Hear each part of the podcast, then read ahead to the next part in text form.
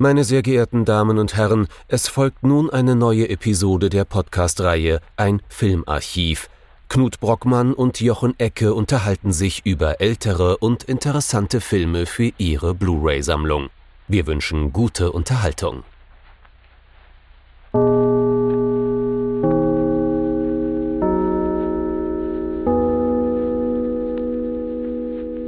Hallo Knut.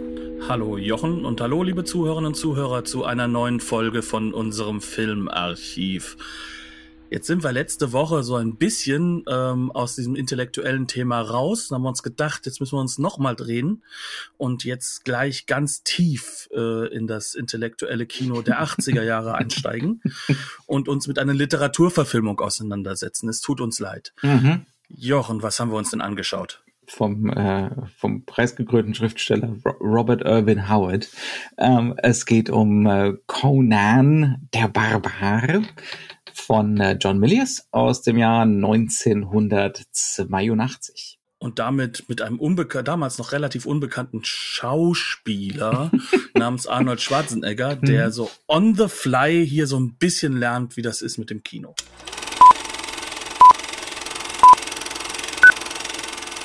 Lernt er es wirklich? War das nicht auch ein bisschen unfair von mir, weil er ja schon diesen Film trägt, ne? Nee, ähm, ganz im Ernst. Conan oder äh, Conan, wie er teilweise von dem Erzähler genannt wird, der Barbar oder The Barbarian aus dem Jahr 82.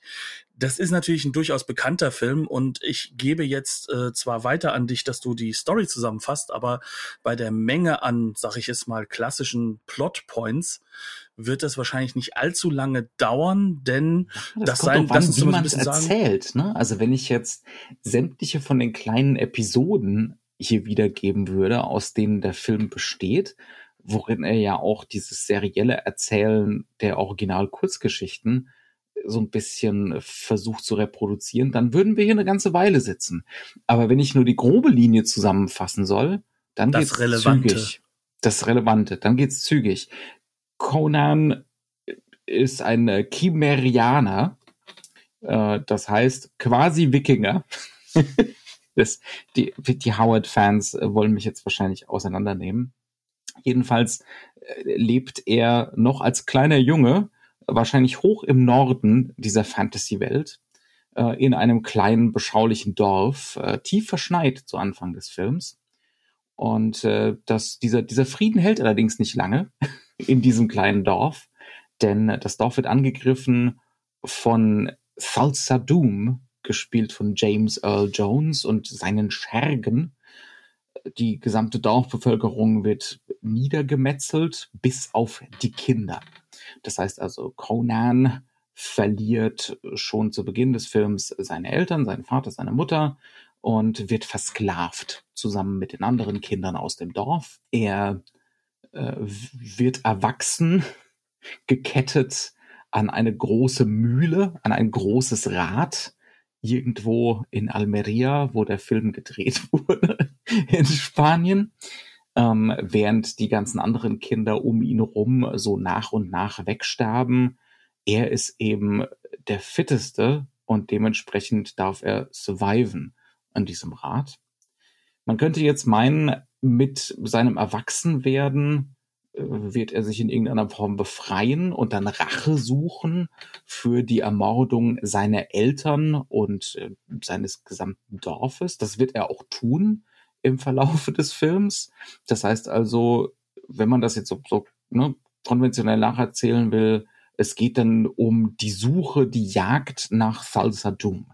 Das ist allerdings keine akkurate Repräsentation der Erzählstruktur dieses Films, denn der will eigentlich gar nicht so stringent Rache, dieser Conan, sondern der ja, meandert von einer kleinen Geschichte in die nächste und kommt halt immer wieder so auf, aus Zufall auf die Spur dieses Salsa Doom, der da vor 20 oder so Jahren eben seine Eltern umgebracht hat. Das heißt also, er legt es eigentlich anfangs nicht unbedingt massiv darauf an, Rache zu nehmen. Und was man vielleicht noch zu Salsa Doom sagen sollte, während Conan so der, der radikale Individualist ist, darüber müssen wir gleich sprechen, ist Salsa Doom eigentlich so der Sektenanführer. Ne? Also er steht einem Kollektiv voran, in dem das Individuelle weggeschraubt wird, äh, auch in Sachen Kostüm. Das heißt also, das ist so der eigentliche Kampf, der hier ausgetragen wird. Ne? Rugged American Individualism.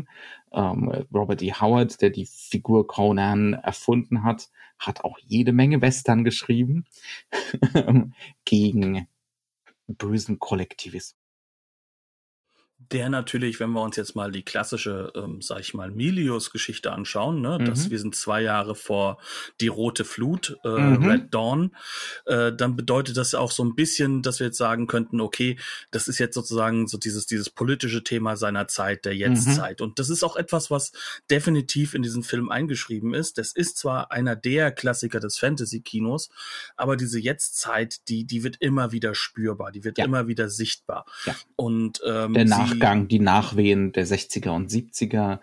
Ähm, das, das, das hat Milius ja gemein mit, mit Oliver Stone, diese ziemlich radikale Ablehnung der Blumenkinder, der Hippies. Ne? Sie sind zwar beide aus dieser Generation, aber sie können damit nichts anfangen und der Film macht sich, stellt entsprechend auch Salsa Dooms äh, Schülerinnen und Schüler, seine, seine, die, die wie, wie nennt man das denn, seine Disziple, ne, äh, seine Jünger, seine Jünger, ähm, stellte auch entsprechend äh, ganz stark blumenkinderig dar. Ähm, also da, der, die 80er, die 70er, die 60er, die waren extrem spürbar in diesem Film. Ne? Dem, dem kann man gar nicht entkommen. Das ist auch unmöglich mit bei einem Film von John Milius und dann noch Oliver Stone Drehbuch. Also wie, wie soll das denn anders funktionieren? Auch wenn man sagen muss, dass natürlich das Interessante dabei ist, dass, dass dort trotzdem zwei radikal unterschiedlich politisch eingestellte ja. Menschen am ja. Drehbuch arbeiten und natürlich der eine Regie führt, aber auch da äh, ist es halt immer wieder so. Das heißt, mehr schwierig. Kontrolle über das Projekt hat. Ne? Mehr Oliver Stone hat, sollte ja. eine ganze Weile auch Regie führen. Ne? Der hat das Drehbuch angefangen, hat das übernommen von, äh, von Edward Summer, der die erste Fassung geschrieben hat, zusammen mit Roy Thomas, einem der Comic-Autoren der Marvel Comics äh, über Conan in den 70ern. Ähm, und dann sollte Stone eine Weile lang Regie führen und dann irgendwann kam Milius dazu. Ähm, und dementsprechend ist der Film so ein bisschen Widerstreit. Ne? Ein sehr deutlicher sogar. Ja. Aber ähm, auch schon von der Struktur, wie er angelegt ist, ist es ein Film, der versucht, auch in gewisser Weise an Grenzen entlang zu tänzeln und zu spielen und mhm. uns diese vielleicht sogar auch bewusst zu machen. Also ich würde sogar behaupten, dass der Film durchaus bewusst vor allem alles, was so reaktionär an ihm ist, auch ja. ausstellt ja. und ähm, das auch lange aufrecht erhält und erst gegen Ende dann doch uns uns uns so eine Art nicht nur Ausweg gibt, sondern eigentlich uns in einen Ausweg hineindrängt, äh, dass es dann doch nicht ganz so einfach ist. Also das mhm. sozusagen diese Sicht. Also wir könnten jetzt hingehen, könnten diesen Film, wenn wir jetzt ganz ehrlich sind. Ne? Also mhm. wir könnten den innerhalb kürzester Zeit äh, aus der modernen Perspektive auseinandernehmen. In der Luft zerreißen, gar In der Luft Problem. zerreißen. Also ja. wir haben hier so viele unterschiedliche Dinge drin. Wir haben hier ähm, wirklich eine Hauptfigur, also Toxic Masculinity ist, ist der zweite Name. Das ist so. Ähm, die Situation ist er auch. Kann aber auch sehr zärtlich sein. Ja, wenn er dann Sex will, ne? Das ist doch wieder der, der nächste Punkt. Das ist ja Teil des Ganzen. Ähm, dann hast du halt diese Situation, dass du da natürlich eine, eine Rolle hast, dass ein, ein individuell Stärkester ähm, seine Macht ausüben kann. Wir haben ein vollkommen aus dem Kontext gerissenes, grausames Nietzsche-Zitat am Ende, das uns da auch noch so, ein, mhm. so, so eine äh, simplifizierte Übermenschenkonstruktion an, an die Hand gibt. Wir haben super viele Szenen, die sich halt halt wirklich auch durch diese Gewalt auflösen lassen, die dieses eine Individuum einfach sozusagen weiterträgt und er muss halt einfach nur machen, es ist anti-intellektuell. Mhm. Also es ist auf vielen, vielen Ebenen äh, sollten da wahrscheinlich auch bei unseren Zuhörern und Zuhörern, was, aber auch bei uns Alarmglocken. Was nicht verwunderlich ist, ne, weil es doch also das ist natürlich einerseits Medius, der ja berühmt ist äh, für seine reaktionäre Grundhaltung ähm, unter den New Hollywood Leuten, ne, die ja sonst weitestgehend eher so linksliberal drauf sind, äh, eher definitiv nicht. Das liegt aber auch, und da sollten wir vielleicht auch ein bisschen ausholen, ähm, das liegt aber auch an Robert E. Howard. Und ich glaube, das dem, ist sogar zentral dabei. Ja? Von dem diese Figur stammt. Ähm, und das ist jetzt auch, ich, ich kann, das wäre ein ganzen das wäre einen ganzen eigenen Podcast wert, Robert E. Howard. Das ist schon eine schillernde und hochinteressante Figur. Aber wenn ich ihm Böses antun möchte und ihn möglichst über einen Kamm scheren möchte, dann würde ich sagen, der, der ist zusammen mit Howard Phillips Lovecraft der Original Incel. das heißt also, das ist eine, das ist eine Figur. Die beiden waren auch extrem gut befreundet, ähm, H.P. Lovecraft und Robert E. Howard. Die haben tausende Briefe ausgetauscht. Und äh, Robert E. Howard äh, hat Zeit seines Lebens im Prinzip nicht das Elternhaus verlassen. Äh, der hatte enorme Angst vor der Außenwelt hatte aber gleichzeitig äh, gewisse Sympathien mit äh, ne, faschistischen Ideen ähm, und so weiter und so fort und hat eben ähnlich wie Lovecraft dann seinen Lebensunterhalt damit verdient, für Pulp-Magazine Kurzgeschichten zu schreiben. Und das waren auch ganz viele Western, wie ich das schon erwähnt habe. Aber seine große Erfindung war natürlich Conan der Barbar. Äh, es ist dann allerdings gleichzeitig auch so, dass Conan der Barbar im Prinzip auch nur eine Möglichkeit war, für ihn anfangs so Western-Szenarien halt interessant neu aufzubereiten in dieser Sword and Sorcery Welt. Äh, so ein Fantasy-Subgenre, das er im Prinzip hier so erfindet. Ne? Ähm, und ja, also sein, sein Conan sein, ist im Prinzip schon eine männliche Fantasie. Ne? Also so, so ein männliches Wunschdenken, äh, ganz eindeutig auch das Wunschdenken, wie er selbst gerne wäre.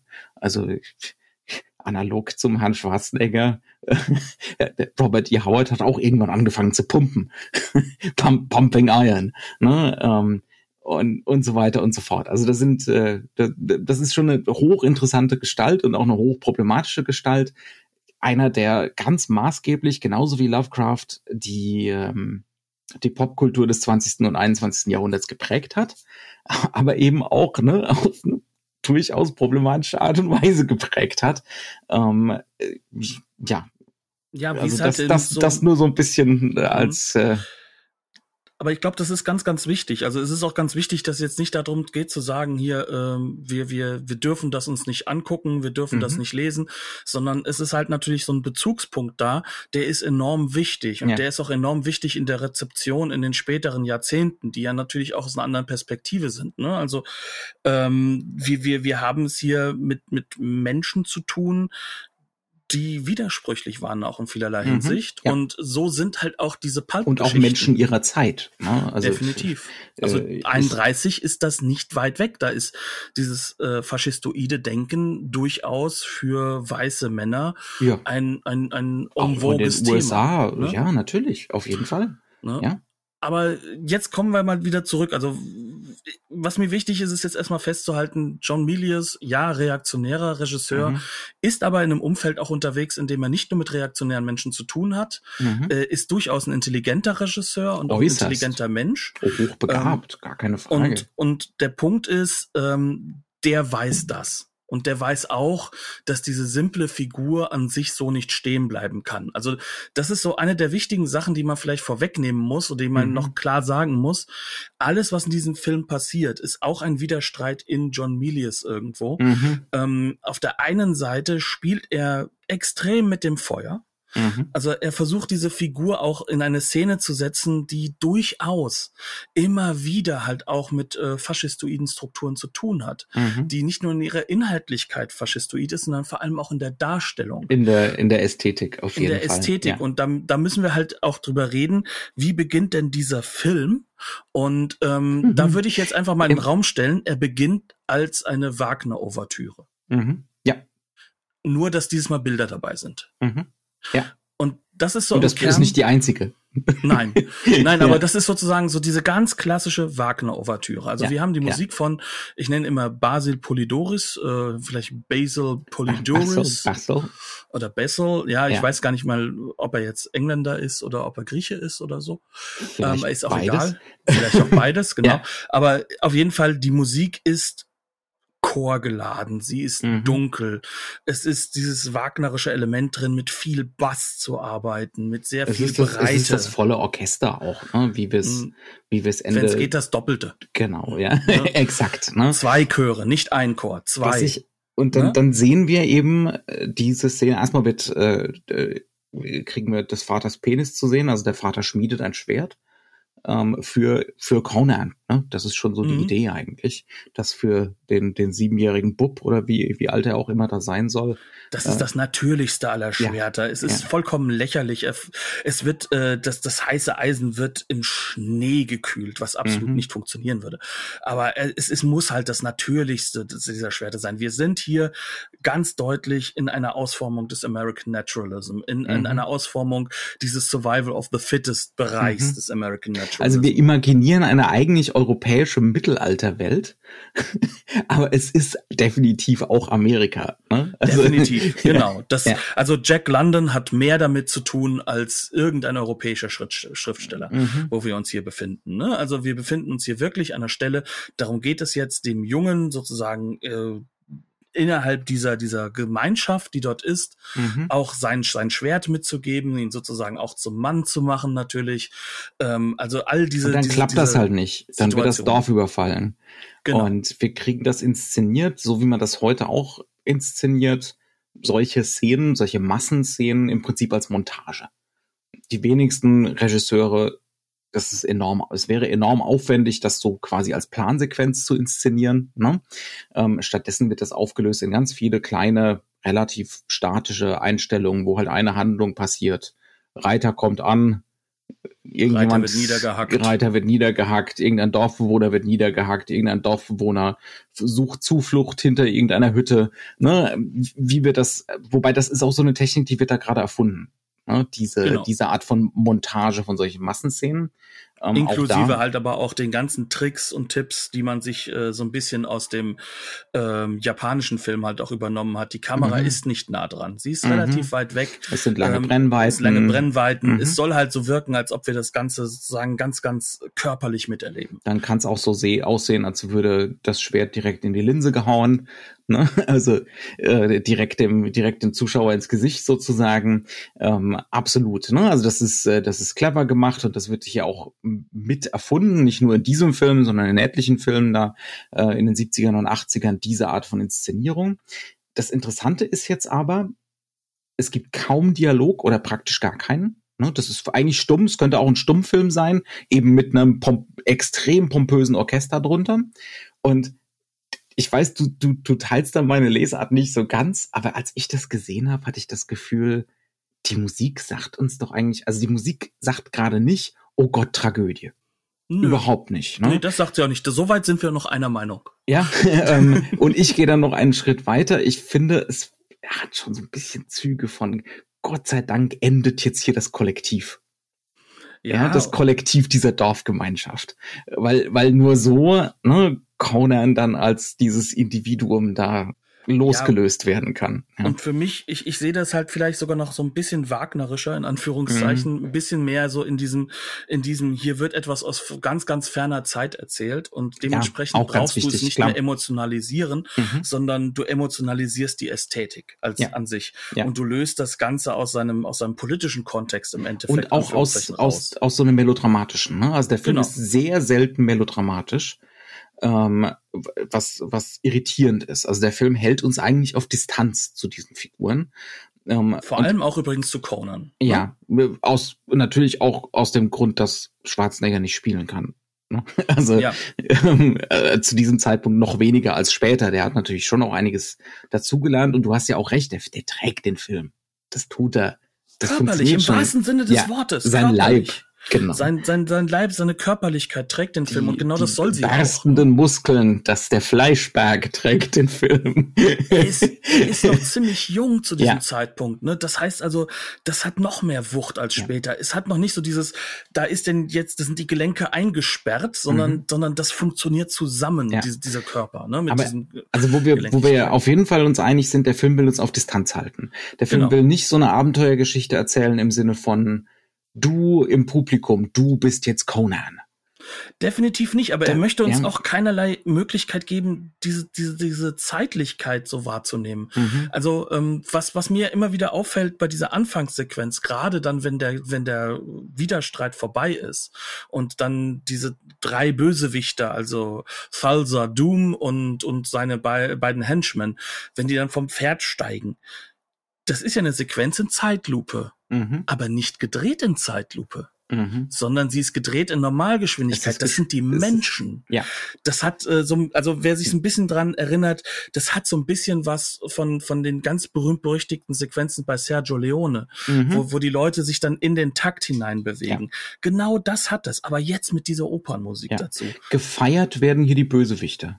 Sie werden von unten gefilmt. Ja. Das ist da so die Perspektive, die wir von Conan aufnehmen. Mhm. Es ist so diese diese Machtsituation, aber halt auch dieses dieses vollkommen emotionslose und James mhm. Earl Jones ist fantastisch. Ja, ja. Dieses, dieses minimalistische Augenschauspiel mhm. an diesen Stellen, dieses mhm. irgendwo zwischen Tragik und dann diese vollkommene Bösartigkeit ausspielen, diese Mischung daraus, dieses, dass du da nie, nie reinfindest, auch nicht in die Figur reinfindest. Mhm. Das ist schon ganz großartig gemacht. Und das, ja. das ist sozusagen das, was den Ton angibt für den kompletten Film. Und es könnte ja auch lächerlich sein, James Earl Jones mit langem, glatten Haar zu sehen. Aber seltsamerweise ist es das nicht, sondern. Vor allem mit dieser Kante da von, ja. von, äh, von Pony, die, der da ja. hat. Ne? Also das heißt, also der, der trägt einen Helm unterm Helm. Ne? Mhm. Also eine Helmfrisur unterm Helm trägt ja. er. Aber das fun irgendwie funktioniert's.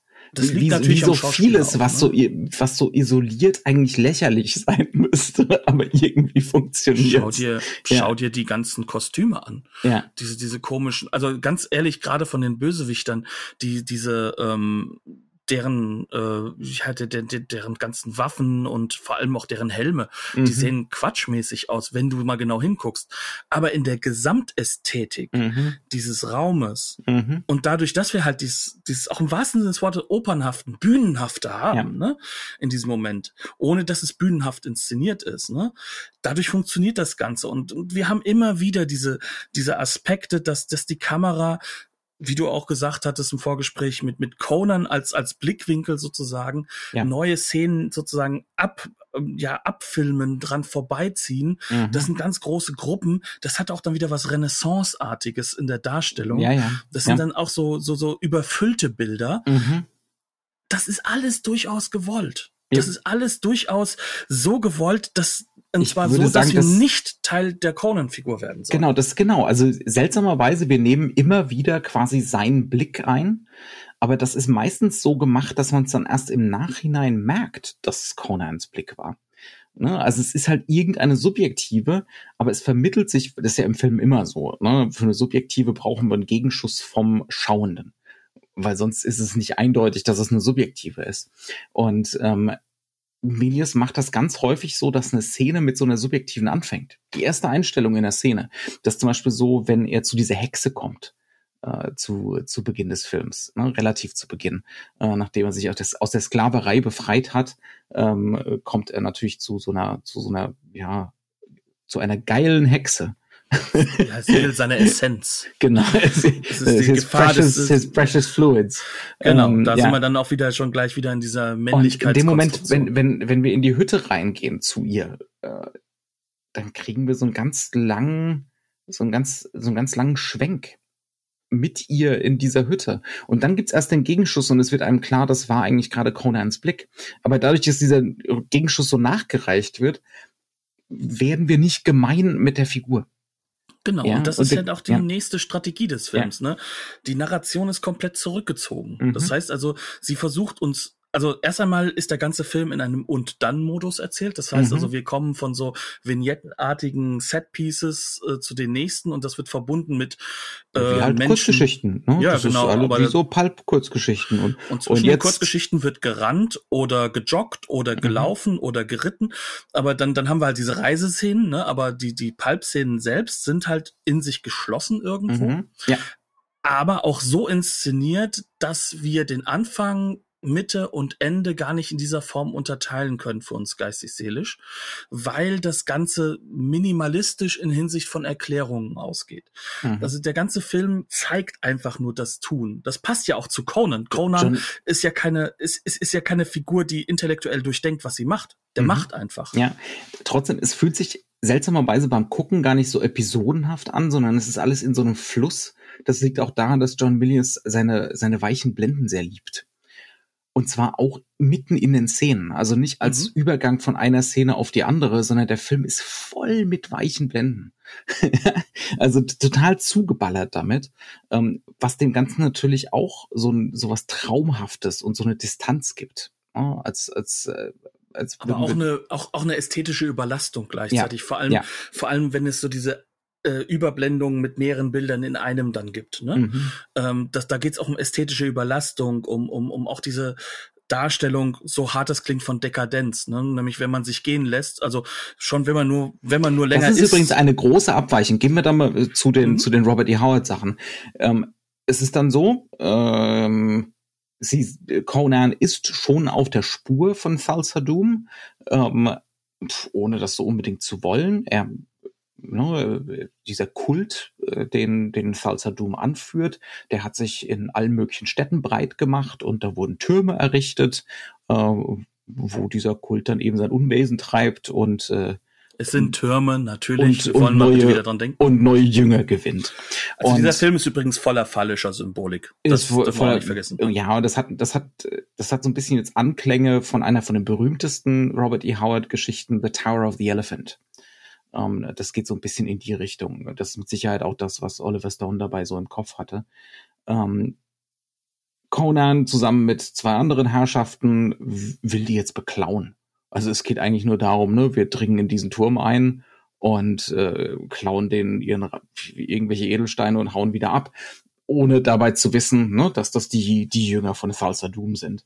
Ähm, worauf wollte ich jetzt eigentlich raus? Ja, Dass und dann, halt eben gar nicht so diese Rachegeschichte weiterverfolgt. Da ist kein, die Rachegeschichte verfolgt er eigentlich nicht wirklich mhm. und danach wird gesoffen und gehurt. Ja, das ist jetzt, eigentlich äh, was, das, ne, darauf, das hattest du gemeint mit, genau. mit Dekadenz. Ne? Genau. Ähm, das ist das da, ist wo er vom Weg abkommt, den ja. er eigentlich nie wirklich verfolgt hat. Die stringent verfolgt, genau. Mhm. Ähm, also da ist die, da ist die Adaption so ein bisschen seltsam, aber passt auch dann vielleicht in dieses Bild von Milius, ne? Weil der kann das offensichtlich nicht so wirklich ertragen. Diese Idee von Conan als Figur, die eigentlich triebig ist. Der macht, was ihm gefällt. Ähm, der säuft und hurt, bis ihm das Geld ausgeht. Und dann muss halt mal wieder irgendjemand beklaut werden. das ist eigentlich, ne, oder irgendjemand äh, als Bodyguard beschützt werden oder dergleichen, ne. Ähm, das heißt also, das ist eigentlich die Robert E. Howard-Figur. Ne? Also es ist auch in dem Sinne eine Männerfantasie. Der ist der radikale Individualist, der macht, was ihm gefällt. Der, der hält sich an keine, sich selbst. Der, der, der hält sich an keine Regeln. Ähm, es ist ihm, ihm im Prinzip völlig schnuppe alles, solange er saufen kann und, und ins Bordell kann. Ja, ähm, das ist eigentlich die Figur. Ja, also der, der radikal so allen männlichen Trieben völlig ohne nachzudenken nachgibt.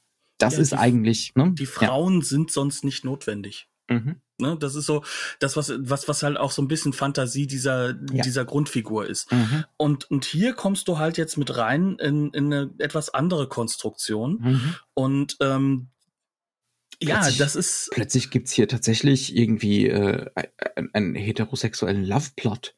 Ne? Wenn es bei den Conan-Geschichten über weite Strecken ist jetzt auch lange her, da ich sie gelesen habe, aber ich kann mich jetzt nicht erinnern, dass es da irgendwie eine längere Liebesbeziehung gegeben hätte oder dergleichen. Nee, ja, es gibt immer wieder Frauenfiguren, aber das, da ist jetzt nichts irgendwie, was in so eine bürgerliche Ehe münden würde oder dergleichen. Ja. Ähm, aber das, das macht der Film einerseits und zum anderen dieses, äh, diese Völlerei und so, das ist schlecht. Das ist genau. nicht gut. Ja. Das ist nicht gut, weil dann kommst du nämlich wieder von, von deinem Purpose ab, als mhm. die, die, die Figur, die macht. Also im Endeffekt, ähm, wir hatten das ja schon ein paar Mal im Archiv ge gehabt, ne? aus den 70ern heraus kommt ja diese männliche Figur, die vor allem halt ein, ein Macher ist, ne? Und mhm. die halt auch so langsam ihre Tragik dabei verliert, ne? Ähm, und, und Aber es gibt auch, auch erstaunlicherweise, es gibt so ein paar Momente von Conan der Melancholiker, Conan der Einsame im Film. Ne? Das sind ja noch diese, diese, vielleicht ja, auch diese Aspekte ja, ja, der 70er, die da mit sind. Absolut, ja. Und wo ich halt auch ähm, nicht nur Stone, wie es so häufig gesagt wird, sondern auch Milius mit drin sehe, so ein bisschen. Ne? Mhm. Ne? Also ich glaube, das ist schon ganz, ganz wichtig, dass es auch eine Beziehung Figur ist. ist halt auch New Hollywood. Das interessiert genau. ihn auch. Ja, klar. Genau. Und, und diese Brüchigkeit, die dadurch entsteht, die aber in der Ästhetik null gegeben ist, weil, weil die mhm. Ästhetik uns so weit weghält, die geht dann halt in dieser Ästhetik teilweise enorm unter und mhm. diese Oberflächenstruktur, die gewinnt immer mehr an Macht. Und das mhm. ist halt auch ein Wunsch, den der Film hat, dass er die, diese Oberflächenstruktur immer wieder klarer darstellt. Und das Was meinst du denn genau mit Oberflächenstruktur? Dass, dass dieses faschistoide Element da ist, dieses American Naturalism Element in den Vordergrund kommt, mhm. ne? Dieses, dieses, äh, dieses Machtgefüge. Woher kommt Conan? Conan wird ja als Sklave an ein Rad im Nichts gesperrt, was irgendwas malen soll. Wir wissen nicht was. Ja. Ähm, das heißt, er wird einer absoluten Nichtaufgabe sozusagen zugetan mhm. als Kind. Und über die Jahre hinweg, auch das ist dann wieder so eine Sequenz voller Überblendungen, ne, ähm, wird er halt immer stärker und immer weniger sind an dem Rad, bis ganz am mhm. Ende er als äh, Arnold Schwarzenegger allein dieses Rad dreht. Ne? Mhm. Ähm, das hat natürlich Züge von Survival of the Fittest. Natürlich. Also im Endeffekt gehen alle anderen Figuren. Sozialdarwinismus. Ja, ja. Genau, und alle anderen gehen quasi in seinen Muskeln auf, kann man schon fast sagen. Also er assimiliert ihre ja, Kraft. Ja, ja. Und ähm, wird dann Genau, und er wird dann, und er wird dann sozusagen dann rausgenommen von seinem Besitzer und soll jetzt sozusagen als Barbarenkämpfer äh, sozusagen da Geld machen. Gladiator werden. Gladiator, ja, ja. genau. Mhm. Und das wird wie das, das ist genau das Gleiche, was er dort macht im Endeffekt. Mhm. Also jetzt tötet er halt mit der gleichen Art und Weise, mit der er vorher ein Rad gedreht hat. Mhm. Das heißt also, diese, diese Sinnhaftigkeit, das in Frage zu stellen, das, das fällt uns am Anfang gar nicht auf, sondern was uns auffällt, ist dieses darwinistische Element. Ja. Aber das ist darwinistische so, Element. Sozial, ne? Also ja. Darwin, das ist, ja, das ja, ist auch ein vulgär Darwin, ne? Weil das, also der Sozialdarwinismus hat mit Evolutionstheorie rein null zu es tun. Ist, was ich meine, ist dieser Sozialdarwinismus, der halt in American äh, Naturalism vor allem halt eben in dieser ähm, in dieser Ausprägung der Seewolf und Co. Ähm, dann übergegangen ist, ne? Äh, der wird hier sozusagen zur Schau gestellt und das ist das, was übrig bleibt. Mhm. Und du denkst dir erst später, Moment, was dreht er da eigentlich für ein Rad und warum? Das ist aber auch wieder, ne, da, das ist, das ist nicht von Robert E. Howard, soweit ich weiß, das Rad, das ist wahrscheinlich eine Oliver Stone Erfindung. Aber das ist ziemlich genial, so als Zusammenfassung von, von Robert E. Howards Weltsicht. Der hatte nämlich mit Lovecraft auch das gemeinsam, diese Idee von der Absurdität der Welt. Ne? Also das, was dann demnächst Existenzialismus wird, so diese, das ist, das ist bei, sind, ist auch schon bei Conan der Barbar vorhanden. Mhm. Ne? Also das Leben ist sinnlos, wir sind nur geworfen ähm, und äh, dann we might as well enjoy it. Ne? da, da, also nicht während wir ans Rad gekettet sind. Nicht ne? während wir ans Rad gekettet sind, das ist klar, ne? Aber das ist was, was Conan bei, bei, äh, bei Robert E. Howard dann macht. Ähm, bei Milius dann eher weniger. Ja, aber der Punkt ist, und das ist, glaube ich, das, was das Zentrale ist, dass dieser Film diese Oberfläche, dieses so, oh Gott, oh Gott, oh Gott, hier spielt er ja mit ganz, ganz schlimmen Dingen, mhm. die bleibt. Ja. Aber bis kurz vor Ende des Films ist so diese Sachen wie mit dem Rad, mhm. auch solche Sachen wie, ähm, dass wir immer mehr mitbekommen, dass was, was Conan dort macht, äh, absolut halt auch ähm, schwachsinnig ist, dass mhm. er selbst einfach eigentlich dass ihm alles fehlt, was man eigentlich bräuchte, zu, um, um, in, um wirklich sozusagen ein König aus sich selbst zu sein, mhm. dass dieser Individualismus gar nicht funktioniert, weil der ist ja eigentlich nie alleine unterwegs, ähm, sondern Einmal, ganz Einmal, kurz, genau. als er alleine zu Salsa Doom reitet und das geht dann gründlich schief. Ne? Ganz genau. Und dann ja. wird er sozusagen gefasst. Das heißt, dieser Film fängt dann plötzlich an, das strukturell konter zu karieren, diesen radikalen Individualismus. Ne? Aber nicht visuell. Mhm. sondern nur, wenn du halt aufpasst. Und das halt bei einem Film, der sowas von sag mal, dialoglos ist, ja, der ja. dadurch kaum etwas wirklich redundant macht, gerade für einen, jetzt seien wir mal ehrlich, vor allem äh, Fantasy-Action-Film. Ähm, dem, das ist irre, ne? Würde heute nie so produziert. Nie. Ganz und gar nicht. Der, der, der in sich halt auch absolut einmalig deswegen so wirkt. Ne? Also einfach nur zu den Erzähltechniken. Ich meine, das klingt jetzt auch irgendwie banal, aber es gibt diese, dieses eine Setpiece, auch quasi eine Episode, ne, eine Kurzgeschichte. Conan und äh, seine, seine Kumpels, also Valeria, gespielt von Sandal Bergmann. Und äh, wer ist der andere? Äh, ist das Subotai? Mhm ja, gespielt von Jerry Lopez, äh, dringen in das Allerheiligste von Falsa Doom ein. Und was finden sie dort? Erstmal eine Metzgerei, wo, wo Salsa Dooms Jünger äh, verarbeitet werden zu Gesichtswurst oder so. Ja, die Gesichter werden, den, werden dann benutzt, damit dann die ganzen Stunt-Leute die immer gleiche Maske tragen können. Aber grundsätzlich. Sie werden zu so einer halt grünen Suppe verarbeitet. Genau. Aber, aber das kriegen wir nicht zu sehen und das wird auch nicht im Dialog redundant gemacht, sondern wir kriegen nur gezeigt, aus dieser Metzgerei wird eine grüne Suppe weggetragen. Und wenn wir genau hingucken, sind da, ja, äh, menschliche Körper, die im Hintergrund hängen und dergleichen. Ne? Und das war auf DVD übrigens noch super schwer zu erkennen, vor allem mhm. auf kleineren Monitoren. Ne? Ja. Also und das dann, musstest du im Kino gesehen dann haben. Landen wir bei, bei Salsa Dooms äh, Sex Party. Mhm. Und äh, in dem Moment, wo dann irgendwann, es muss natürlich passieren, dieser äh, Pott mit dem grünen Zeug umkippt, sind dann natürlich auch männliche, menschliche, menschliche Knochen und Schädel und dergleichen drin. Ja, also selbst schon beim, bei, bei der, die, die sich das Essen holt, ne, da, da ja. siehst du dann halt auch, wenn du genau hinguckst, dass da eine Hand drin ist, nennt sich, mhm. hm, hm, Hand. Ja. Ähm, ja, also das ist, das ist so, aber es ist, es ist so aber, gemacht, es ist nebensächlich gemacht. Aber es würde dir doch jetzt jeder heutige Fantasy-Film, würde dir erzählen, was das für ein Gebräu ist und, und, und dass damit seine, seine Gespielinnen und Gespielen irgendwie Unsterblichkeit erlangen und ihm gefügig, fügig gemacht werden. Das ist die böse Suppe, die verbotene Suppe. Mhm. also die würde doch irgendeinem Meer ja. hundertmal erzählen und dieser Film zeigt uns halt einfach grüne Suppe. Ne? Ja, es würde ja auch redundant gemacht werden, mhm. warum denn da jetzt diese Sexparty stattfindet und mhm. äh, Thalsa Doom dann nur im Hintergrund sitzt und zuguckt. Ne? Ne? Ja.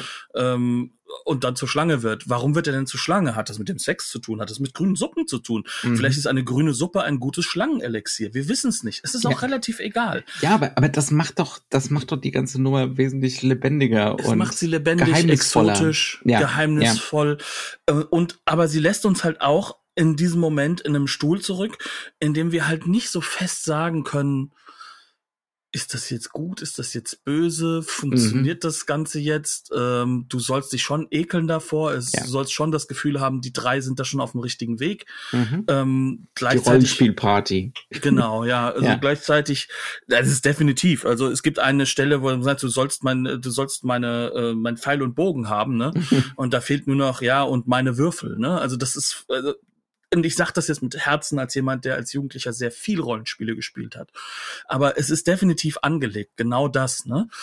Und, und du kommst dann halt eben in, in diese Situation hinein, dass du dadurch natürlich auch selbst deine eigenen Gehirnspinste damit reinlegst. Mhm.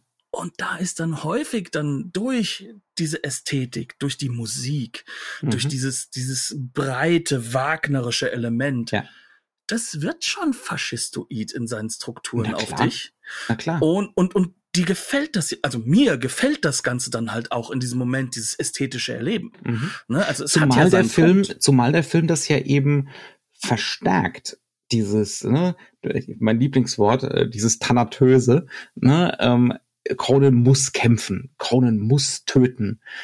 Ne, wenn, wenn er zu lange im, wenn er, wenn er im Bordell abhängt, das nicht gut ne, das ist das, mir, das ist das Gegenteil von, von den Robert E. Howard Geschichten, ja, ähm, in der Beziehung.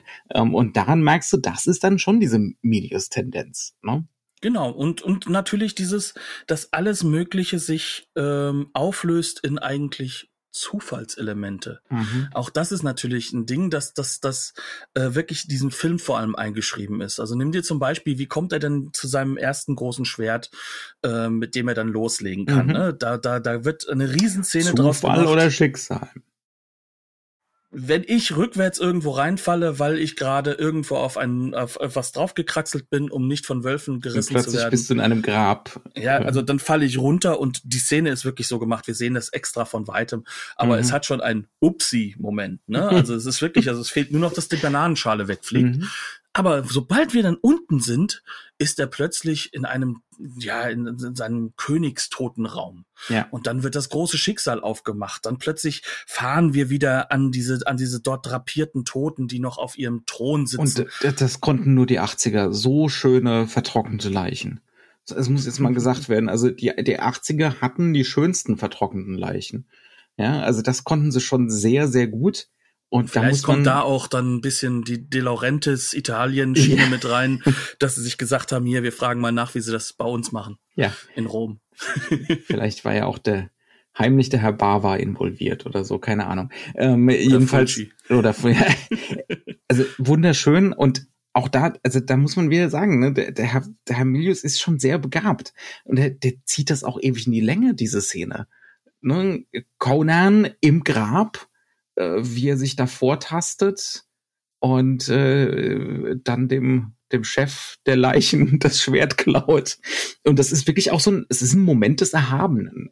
Es wird Extrem. inszeniert als das Erhabene. Und dann fünf Minuten später gibt's wieder keinen Gott. Ne? Und, die Technik dahinter ist wieder die gleiche. Es Mhm. wird in die Länge gezogen, auch dadurch, dass selbst das Schauspiel Zeitlupen, Zeitlupe ist ohne Zeitlupe. Die Ja. Kamerabewegung ist Zeitlupe ohne Zeitlupe. Das heißt, alles ist in echter Geschwindigkeit, aber es hat einen Zeitlupeneffekt, einen, einen Mhm. absolut ausgedehnten Effekt des Ja. Erhabenen, des Ja. Besonderen, des Überhöhten. Also wir könnten uns auch jetzt in der Kathedrale befinden Ja, ja, und uns total. von den bunten Lichtern sozusagen aber es ist halt so eine bescheinen lassen. Kathedrale des Todes. Ne? Ähm, Ja, klar. Äh, also das ist, das ist auch so typisch für den Film, ne, dass das so nebeneinander steht. Einerseits dieser seltsame, vulgär nietzscheanische Nihilismus, ne? Ähm, Übrigens auch ganz, ganz geschmacklos. Also als jemand, der Ja. Nietzsche gelesen hat, ähm, der wird aber sagen, it's more complicated. Yes.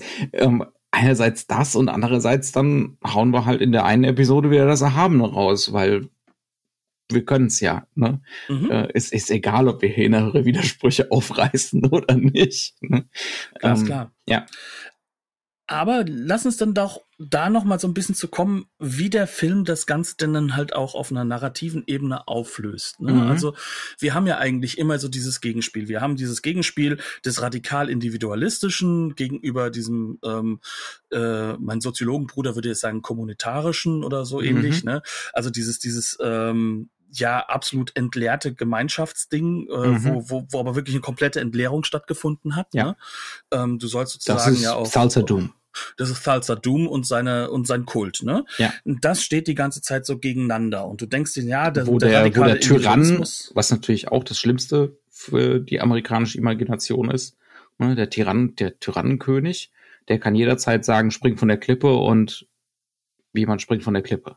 Genau, und Ja. das Ganze ist inszeniert natürlich mit ähm, Blumenkinder, die da hinkommen und dann sozusagen in eine, äh, äh, es ist ja mal in, in, in eine formlose Masse gedrückt werden. Ne? Mhm. Diese formlose Masse ist Alle wunderschön. tragen dieselben Klamotten, ja. Ne? Und, und ähm, du hast diese Situation, ähm, dass, dass du äh, an diesen Stellen natürlich immer wieder das Gefühl hast, Leni Riefenstahl wurde Mhm. geguckt. Ne? Also wir haben hier Ornament der Masse, Ästhetik, Vibes, ne? sehr Ja. deutliche. Ja.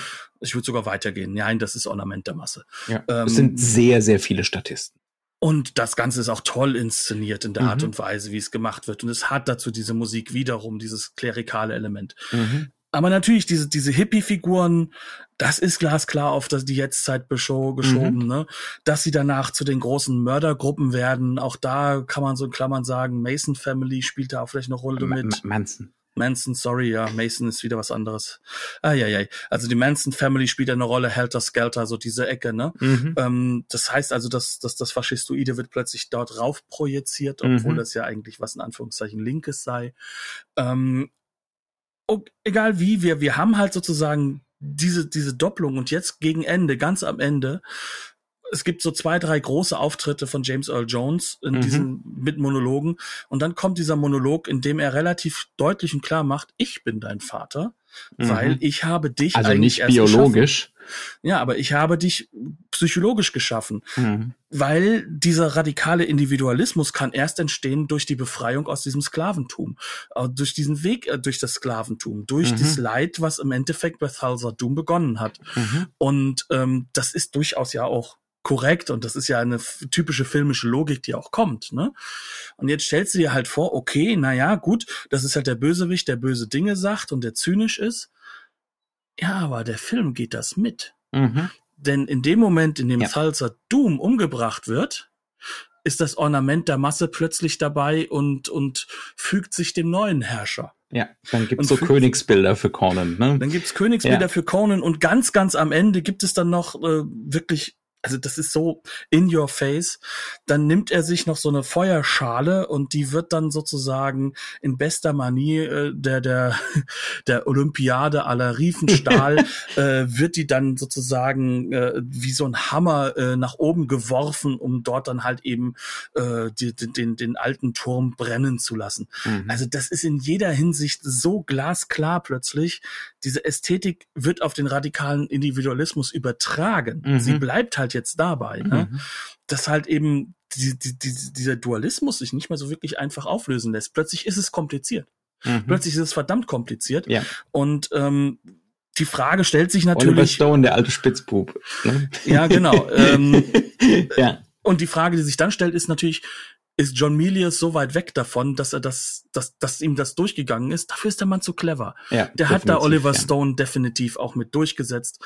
Und das, ja. das passt ja auch. Das passt mhm. so in diese durchaus auch widersprüchliche Gestalt John Milius. Mhm. Ja. Ne?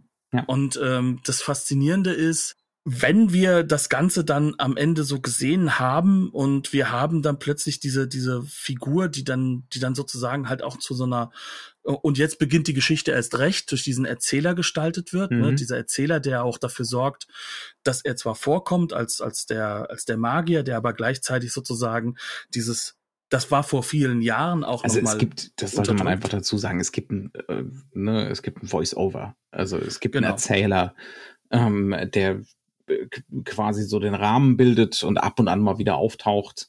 Äh, aber eigentlich denkbar, also der liefert uns nicht sonderlich viel an Exposition. Ne? Also nee, an gar nicht. Was, was notwendig wäre, um den Plot zu verstehen, sondern was dieser Erzähler macht, der bringt uns von Anfang an in diese in, diese, in dieses Konzept rein, dass das eigentlich alles retrospektiv ist, dass das alles ganz weit weg ist. Ja, ähm, äh, ja das, äh, das, das ist die hauptsächliche auch, Funktion. Genau, und dass dadurch halt auch dieses wiederum, ich bin kein Experte für Opern, definitiv nicht, aber dieses, dieses Wagnerische, dieses, dieses, mhm. dadurch kannst du es auch so extrem überhöhen, weil es ist ja weit, weit weg eigentlich ja, als Geschichte. Ja, und ja. Ähm, ja, und, und dann kommen wir halt eben an so eine Stelle, an der wir sagen können, okay, der Film steht seiner Figur Conan vielleicht gar nicht so positiv gegenüber. Er steht ja auch nicht so negativ gegenüber, sondern auch da, da kommt so ein nihilistisches Element dann vielleicht mhm. sogar mit raus. Und halt einfach so eine Sache, den, dem Publikum durchaus ernstzunehmend klar zu machen, du musst dich dazu jetzt auch schon mal irgendwie selbst positionieren. Mhm. Und es hat dir doch Spaß gemacht, diese ja, ja, ja, das ist es eben. Ne? Das, äh, das ist einfach die Sache. Das macht auch dieses Spiel mit dem Feuer. Sagen wir mal ganz ehrlich. Ja. Er trippelt auch, andauernd am Abgrund. Auch und zwar diese Männerfantasie ist äh, vor allem so gut, wie sie hier inszeniert ist, das ist irrsinnig verführerisch und das ist einfach, das ist tatsächlich toll zu gucken ja, selbst wenn man natürlich die ganze Zeit mit einem Unbehagen da sitzt, dass man das gerade gut findet. Was aber auch an aber, unserer heutigen Perspektive natürlich noch mit, auch mit reinspielt. Ne? Also ja. es ist ja viel stärker, dass wir und das ist ja, das ist ja so die Veränderung der Zeit, die durchaus ja auch, ähm, finde ich, sehr, sehr positiv ist, ähm, dass wir natürlich solche Dinge sehr schnell entdecken. Ja. Ähm, die Schwierigkeit ist es jetzt, sie heute so einzuordnen, dass man dass man vielleicht halt auch merkt, dass es dann so einfach dann doch nicht ist wie der Trigger, der ja. am Anfang dasteht. Ne? Ja. Ähm, aber nee, sie sind ist, trotzdem da. Es ist ein Film voller Widersprüche. Ne? Also und, äh, und auch voller Dinge, die, also du kannst durchaus hingehen und kannst sagen, dass diese ganzen Approbationstaktiken von verschiedenen Kulturen, also das Nordische, das, das können wir ja noch mitnehmen, ne? aber, aber du hast dann auch asiatische Kulturen drin. Mhm. Ähm, das hat auch schon immer wieder so ein Geschmäckle in Hinsicht äh, von, ja, von das, so das liegt doch einfach, Element. Das liegt ne? doch einfach daran, dass Fantasy als Genre an sich ganz ähnlich wie Science Fiction auch, aber Fantasy vielleicht noch mehr, ist, das lässt sich nicht trennen vom Kolonialen und vom Postkolonialen. Nein, lässt das sich ist, nicht. Das ist, es gibt keine Fantasy ohne sowas wie eine, eine koloniale oder postkoloniale Imagination. Das und es nicht, gibt auch ja? so gut, so gut wie kein Fantasy, äh, in dem das wirklich demokratisch durchdacht ist, sondern es gibt eigentlich meistens nur den guten König gegen mhm. den schlechten König. Mhm. Ja. Und, und das ist halt die Idee. Also ich will jetzt damit nicht sagen, dass das automatisch ein reaktionäres Genre ist. Es Nein. ist sehr oft ein reaktionäres Genre. Ja.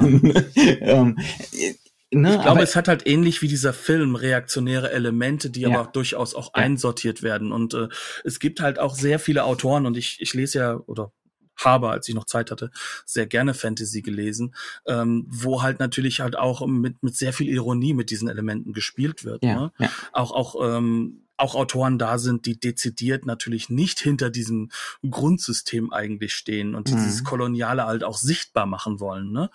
Ähm, oder dieses postkoloniale Element.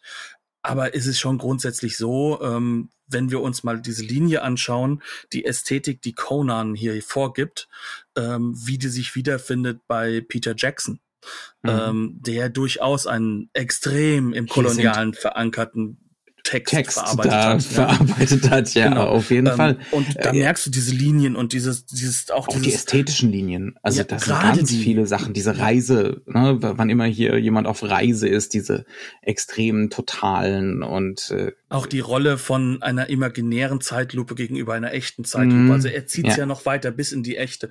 Aber er hat dann diese drei Stages bei den Herr der Ringe-Filmen. Ja. Ne?